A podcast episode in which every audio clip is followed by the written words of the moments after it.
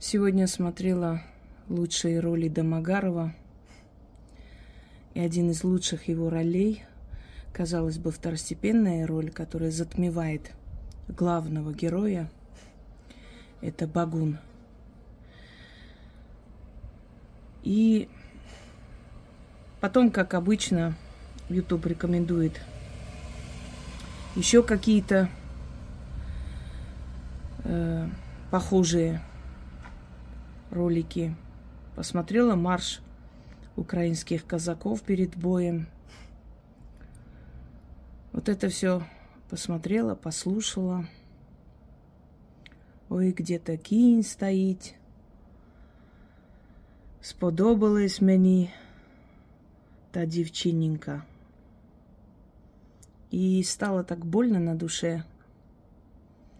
Эх, Украина, Что же ты с собой сделала? Ведь запорожские казаки это были хваленные воины.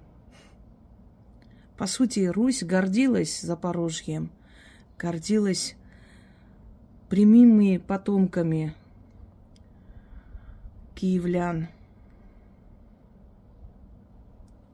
Ведь мы знаем, что на Украине каждая баба ведьма, что начало ведовства, славянского ведовства берется начало из Украины, это правда, потому что больше всего капищ было там, Киевская Русь, начало Руси. Хотя этот термин введен в XVIII веке для того, чтобы разделить два царства. Вот как история Египта разделяется Древнее царство, Среднее царство, Новое царство. Для э, как бы более четкости, чтобы легче было объяснить. Жители того времени, живущие на Руси, никогда не говорили «я живу в Киевской Руси». Не было такого понимания. Это термин. Это термин, который действовал именно у историков. Потом он перешел. Вот так и начинаются неразберихи, так и начинается ложь. Так что Киевской-то Руси не было. Просто мы так говорим. Мы так учили в школе. Киевская Русь, Московская Русь. Разделение царств. По сути, Московская Русь, она, в принципе, знаете, Рюриковичи, которые княжили в Киеве, через некоторое время, не так уж долго и княжили, больше в Москве, больше Москва была столицей. Когда-то возник спор между Киевом и Москвой, и царь э, Михаил Федорович, насколько я помню, пригласил армянских купцов и сказал, ваши отцы были до наших отцов. Скажите, какой город был первый на Руси? Э, первопрестольный, Киев али Московия. И армянские купцы сказали, отцы наши торговали с Киевом, и Киев был первым первопрестольным городом Руси. Ну, так и решили, собственно.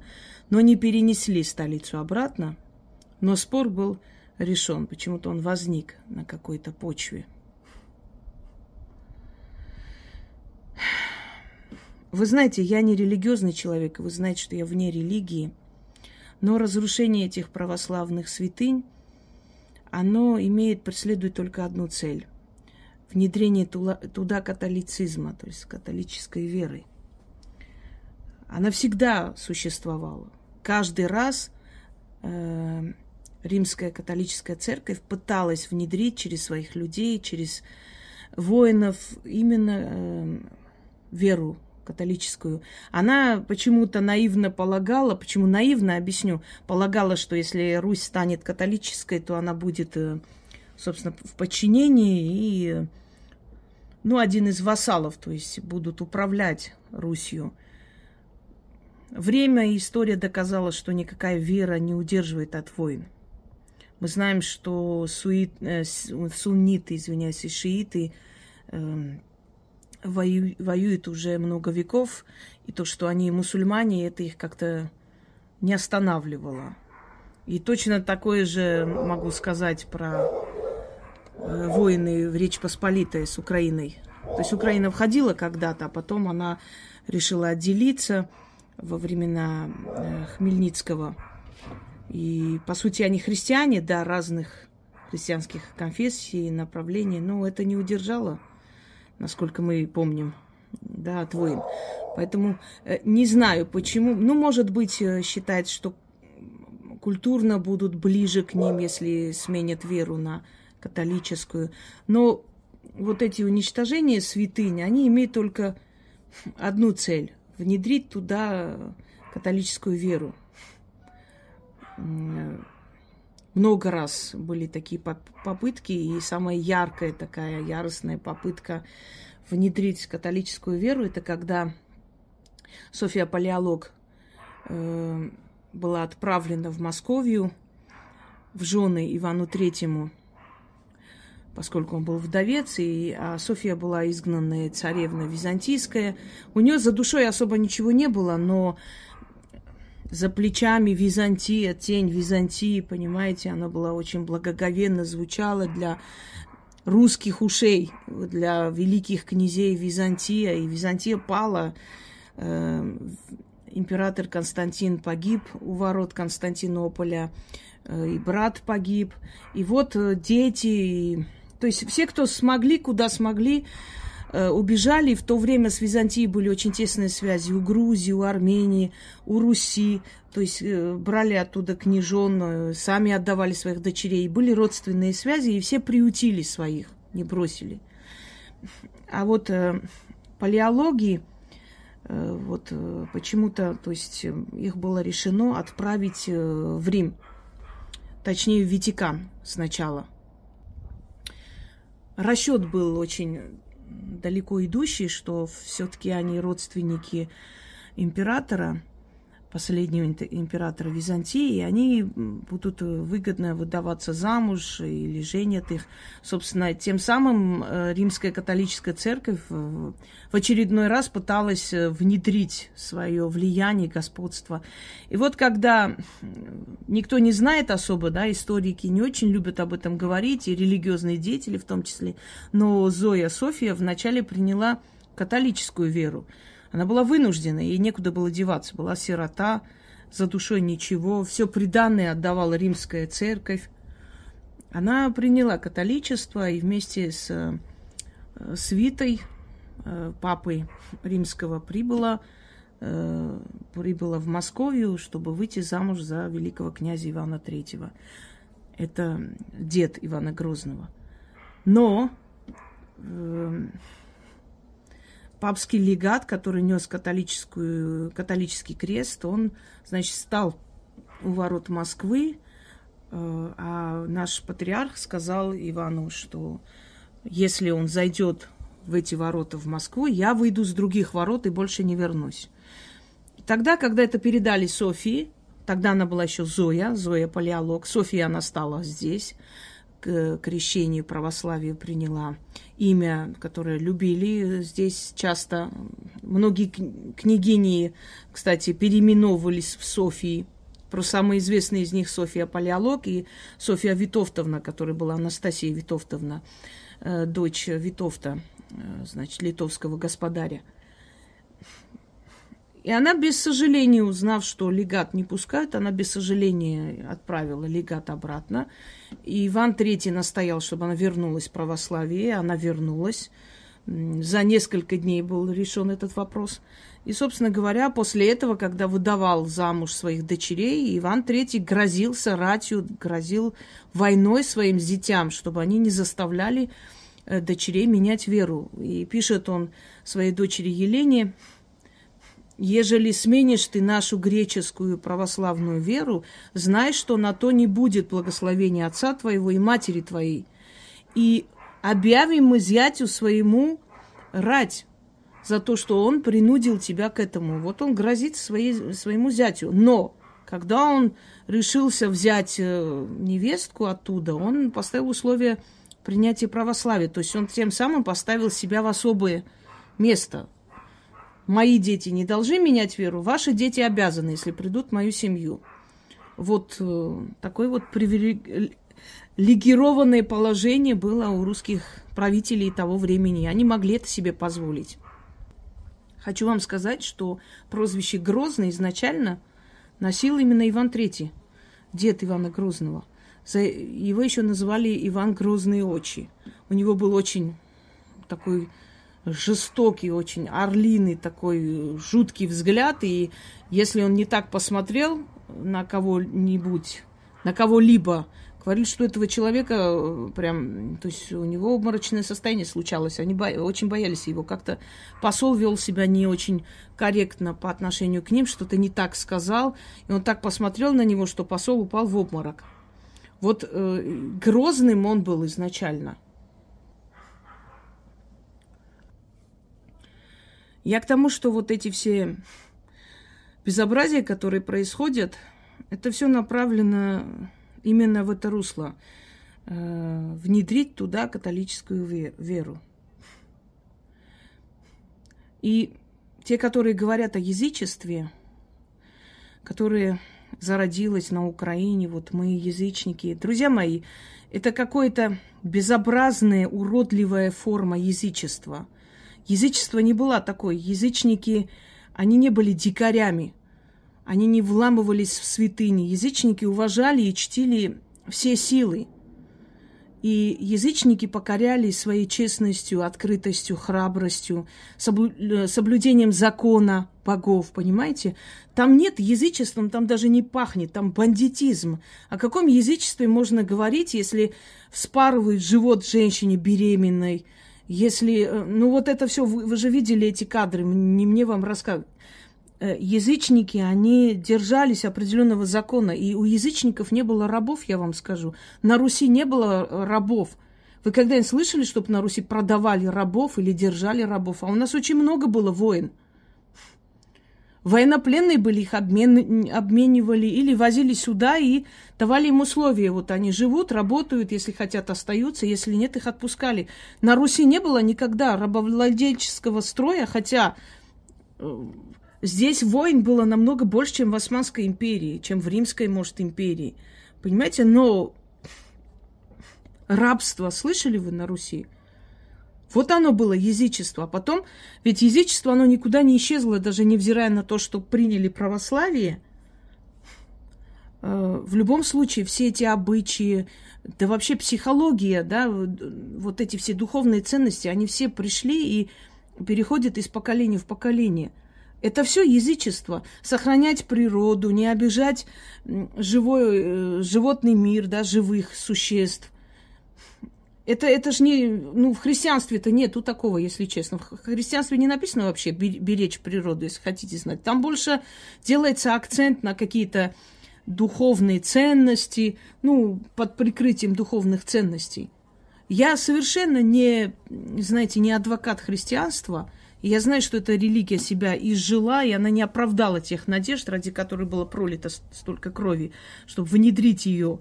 Но вот эта дикость, если человек верит, пусть верит. Если он нашел там себе успокоение, пусть эта сила ему помогает. Хорошо, никто не против, это тоже сила. Она тоже имеет право на существование и на уважение. Я занимаюсь магией, я, я ведьма вообще-то. И вы хоть раз слышали, чтобы я говорила, вот ломайте иконы, сожгите книги, не знаю, в храме поплевывать или, или какие-то подобные художества. Потому что этого нельзя делать не потому, что это не культурно, не воспитанно, и это дикость, а еще потому, что это неправильно. Ты не имеешь права обижать другую веру. Веди себя как воин. Понимаете, как воин побеждает? Воин и убийца – это две разные измерения. Воин, когда победил своего врага, он к нему милосерден он его отпускает или, ну, по крайней мере, не пытает, не издевается. Он воин, он же не палач. Это палачи издеваются. Если ты отходишь от религии, отойди. Но отойди достойно, как воин. Живя своей жизнью, оставь эту религию, не трогай ее, святыни, все. Но если ты вот так поступаешь, ты ведешь себя как палач. И ты даешь этой религии, этой силе право тебя наказать, потому что ты лезешь в нее – ты ее оскорбляешь. Если ты ее не оскорбляешь, она тебя отпустит. Даже если держит долго, даже если тебе трудно уйти, в любом случае рано или поздно отпустит. Если, если же ты начинаешь затрагивать святыни, она имеет право тебя наказывать. Мы видим абсолютную дикость. Вот смотрю и думаю, куда делись эти доблестные запорожские казаки? Куда, знаете, украинская мова, борщ с халушками? Мы же, мы же вас очень любили, и сейчас любим, и сейчас жалеем. И знаете, вот как бы было ощущение, как Украина сохраняет вот эту вот ностальгию по Древней Руси. Почему так приятно звучала вот именно украинская мова, именно почему Киев с таким благоговением говорили, да, Киев, мать городов русских, там могила великой княгини Ольги.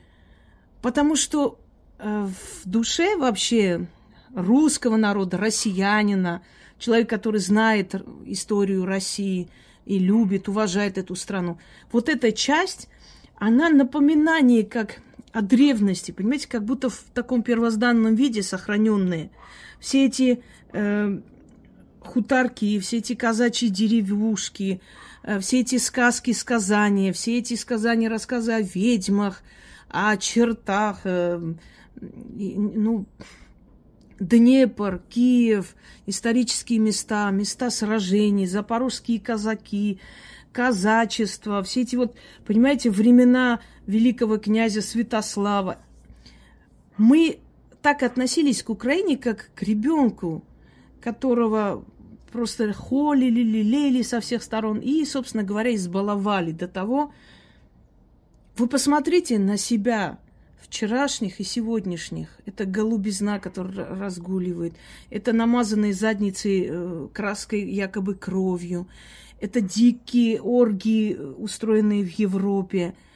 Это свинство, которое вы показали всему миру. Вы сравните себя, понимаете, хваленные воины, родина Тараса Шевченко, родина Тараса Бульба, родина Хмельницкого. Сравните себя вчерашних и сегодняшних. Во что вы себя превратили? Вы же предали. Вы предали свою генетику, придумали каких-то великих древних укров, придумали какую-то не, несусветную историю. Вы понимаете, что вас используют – не нужны вы Европе, никогда в жизни она вас туда не примет. Она уже увидела ваше э, истинное лицо, тем более не примет. Они вас разграбили, вычистили. Когда украинский солдат шел с инструктором из Англии, не знаю, из Израиля, из Америки, убивать своих же в Донбассе, вы на секунду не задумывались, так кто ты такой, чтобы мне приказывать, как мне стрелять по своим теткам, дядькам, Понимаете, Иваны против Иванов. Так вы же убиваете там, стреляйте, там же тоже такие же Иваны, Андреи, Николай, Сергей, Марины, Валентины. Понимаете, вы сами себя предаете, самих себя. Вы на свой народ поднимаете руку. А, знаете, я была бы счастлива, если бы была еще одна большая Армения, которая взяла бы в руки вот эту Армению, которая сегодня и спасла бы просто, завоевала бы, подчинила своей воле и сохранила бы ценности моего народа. Вот то, что сейчас делает Россия, это спасает вас самих от себя. Я знаю, что говорят, вот, они пришли, они нас э, там завоевывают, там мы должны молча сидеть. Вы понимаете, что э, вас спасают от вас самих. Да, может быть, вам это и не нравится. Может, не может, а так и есть. Естественно. Но это старший брат, который сна- снял вот ремень и дает по жопе. Только так происходит. Не иначе. Спасает эти земли от э, порабощения завтра. Запорожье спасает. Э, Новороссию спасает. Малороссию спасает, спасает эти земли.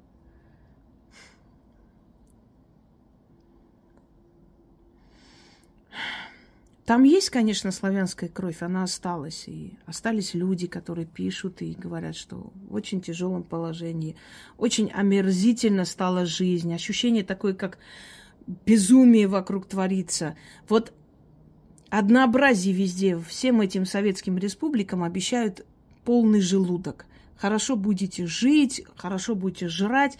И вы заметили везде, каждый день концерты, каждый день какие-то фестивали, каждый... отвлекают под шумок, понимаете, делают свое черное дело. Пока народ, пока вот быдло масса там веселится, прыгает на Майданах везде, там кайфует, танцует. Э, я же говорю, Димаш приехал, да, я ничего не имею против этого человека, он талантливый певец, приехал в Армению, там чуть ли не целый миллион высыпало на улицу его встречать, видеть. А в плену у нас мучаются ребята до сих пор. 15-20 человек выходит. Вот это говорит о качестве нации. Все, больше других слов не надо. Дело касается Родины, 15 человек выходит. Дело касается Димаша, дело касается Леонтьева, еще кого-нибудь, полмиллиона выходит. Все, тут больше разговаривать не о чем. Это говорит о том, что нации уже не осталось. Потому что нацию никогда не обманешь и не заманишь полным желудком. Понимаете, немцы, когда пришли сюда, тоже сказали, будьте хорошо жить под нашим руководством. Сытые, довольные, сдавайтесь. Но люди предпочитали голодные сражаться, предпочитали умирать в голодном Ленинграде, Сталинграде, но не сдавались. Вот это называется нация. А остальное быдло масса. Вот это быдло масса Смотрю на запорожских казаков прошлого века, смотрю на сегодняшних казаков с этими радушными флагами ходят. Страшно. Вы сами себя загубили. Сейчас очень-очень долго еще, не знаю сколько столетий, слово Украина будет звучать как предательство своим корням, предательство своей генетике – своей истории. Для европейцев слово Украина звучит как страшный сон. И особенно беженцы. Бешенцы, как я их Вот эти вот бешенцы, которые идет, идут две тетки вот такие вот, 500 килограмм каждая. Ой, без пива я не могу. Набрали там полный пакет, и все это бесплатно, конечно. страшно. Конечно же, не все такие, но ведь... И вы заметили, убежали те, которые, которые нормально жили, у которых не было ни бомбежек, ничего. Вот те первые слиняли, убежали за счет других погулять по Европе. Вот что вас загубило, что вы поменяли, понимаете, гордость свою растоптали – за деньги, за гроши, за какие-то поездки. Когда говорили, что вы делаете на Майдане, матери говорили, дитятка гроши зарабатывая. Гроши. То есть они сами понимали, что они деньги получили, и поэтому они так активно... Знаете, так и хочется сказать словами Тараса Бульба. Ну что, сынку, Помогли тебе твои ляхи?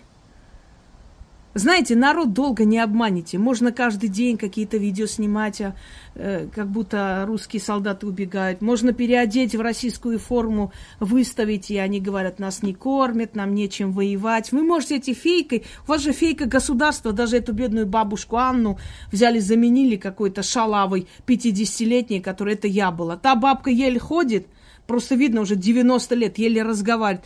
Эта бабуля бежит прям, 50 с чем-то лет.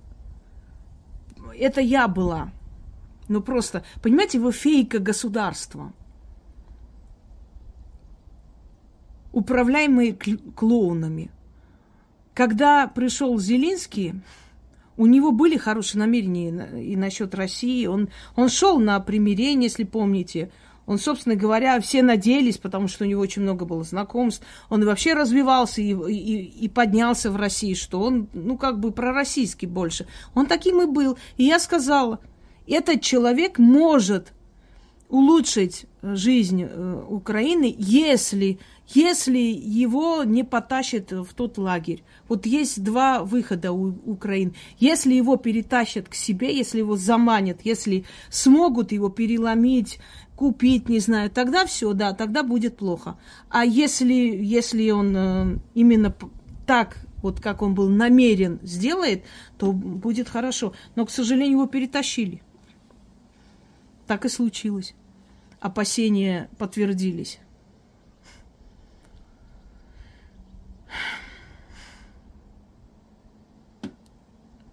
Очень больно наблюдать за вами, за вашим падением. Очень больно. Были бы чужие люди, было бы все равно. Не в Африке живете где-то, в Зимбабве. Рядом с нами находитесь. Часть огромной Руси вы. Часть. Начало русского государства. Вся мощь, вся эта историческая сила, наследие, начало начал, понимаете? Повесть временных лет, летописание, монахи-летописцы, начало завоевания Святослава, правление Ярослава Мудрого. Вы там собрали, там концентрирован вот этот русский дух, вот эта историческая сила. И вы должны были быть хранителями этого всего, а не разбазаривать, а не пускать кого-либо учить вас, как убить своих граждан. Эх, Украина, что же ты натворила, однако? Что же ты срубила? Как мне тебя жалко! Как же ты не осознаешь и не понимаешь, что ты оставляешь своим поколениям? Какие руины ты им оставляешь? И как им будет тяжело с нуля начинать? Как ты сама от себя отказалась? Ради чего? Рощи, вот. Хорошо пожить, хорошо пожрать. Ну, пожили и пожрали. Дальше что? Что оставите поколениям? Ведь когда вы уйдете, они же не будут говорить, наши деды хорошо пожрали и все продали. Они будут вас проклинать, понимаете, плеваться будут на ваши могилы. Подумайте над этим. Мы все здесь гости. Никто ничего с собой не унесет, и у гробов карманов нет. Не унесете. Мы знаем много примеров и Чаушеску, и, э, значит, э, Муссолини, Гитлер, ну чего только... Да, пожили хорошо, все было, все у них, все возможности, дворцы, бриллианты. Ну и хорошо, если человек может эти дворцы и бриллианты заработать, оставить своим потомкам. Почему бы нет? Он молодец. Как говорят, ты не был частью богатой семьи, так пусть от тебя начнется богатая семья. Я только за. Если наши дети будут лучше жить, я что-то оставлю. Это не возбраняется, но своим трудом. Но продав самое дорогое, самое ценное, вечное, родину. А вы ее продали, вы ее продали. Вы сразу убежали за чей-то счет путешествовать, оставив свои земли бесхозные, где там будет твориться все, что хотят. Вы согласились отрицать свою историю. Вы смирились с фашизмом, который вас уничтожал в сороковые годы. Да, были у вас с вашей стороны сторонники фашистов, не отрицаю, и больше всего именно с Украины, и полицаи в том числе. Но вы же должны были осознать, ведь эти народы нас убивали. А мы сегодня им предоставляем все возможности нас спустить по миру. Друзья мои, придет время, и Зелинский убежит, и его команда сбежит, и все сбегут. Останетесь вы – на развалинах вашей родины. Вы останетесь, вы это сделали, не вините никого. Для того, чтобы началась эта война, нужно было очень сильно провоцировать, потому что 8 лет этого не было. Пытались мирно, по-человечески договориться. Просто поняли, что уже нет сил. Что уже идет, э, а, знаете, уже угроза ядерной войны, чего только не было. Они же выступали радостно, говорили, вот скоро э, России не станет – и вот этот шаг Путина, он просто спас нас от ядерного удара. Я об этом снимала. Мне очень жаль, Украина, говорить тебе это. Я боюсь, что ты себя потеряла навсегда. Я не верю, в отличие от других, не потому что я пессимист. Я очень даже оптимист, но я не верю. Я просто не верю, что труп может воскреснуть. Вот ты себя сделала из себя трупа. Трупа на политической арене, на исторической арене, везде. Я боюсь, ты не воскреснешь уже, как та Украина, которая была. Генетика казаков вымерло, потому что казачество никогда бы не позволило чужакам прийти и решать их проблемы, вопросы, еще и учить их, как убивать своих детей, женщин, своих теток, своих э, там племянников, родственников из другого региона Украины тогда еще. Нет у вас этой генетики больше вот той самой славянской. Они всегда гордились тем, что они прямые наследники Святослава. Вот этот хохолок э, тоже носили как бы в память о нем. Оттуда пришло слово хохол что чуб вот этот брили оставляли. И запорожские казаки так делали в память о нем, о великом воине. А сейчас вы какими глазами посмотрите на него, когда в том, на том свете вам задаст вопрос великий язычник и великий воин и великий князь Святослав – Игоревич и скажет, что же вы натворили? Кому вы отдали мою землю, мою историю? Как же вы могли осквернить могилы моих подданных и других ваших отцов, дедов, монахов, которые для вас историю создавали? Элементарно даже просто уважение к ушедшему великому человеку. Как это можно делать? Объясните мне. Я не могу понять и не хочу понимать их.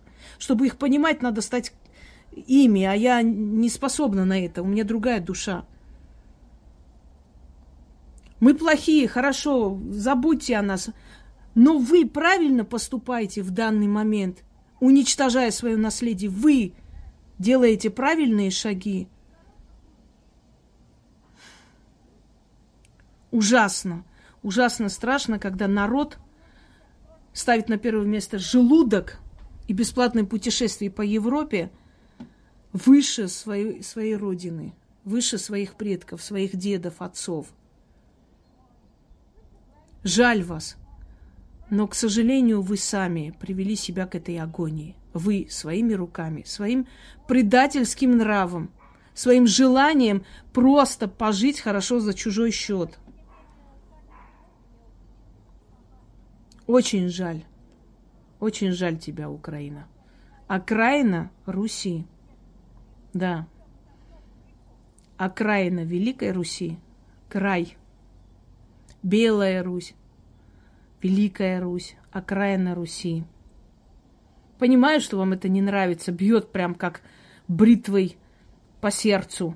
Но, увы, ничего не поделаешь. Историческая истина, и она не меняется из-за ваших капризов. Будем надеяться, что ваше поколение когда-нибудь, через много сотен лет, не в скором времени, смоет как-нибудь этот позор. Может быть. Может быть. Если что-то останется от вашей родины. Всем удачи!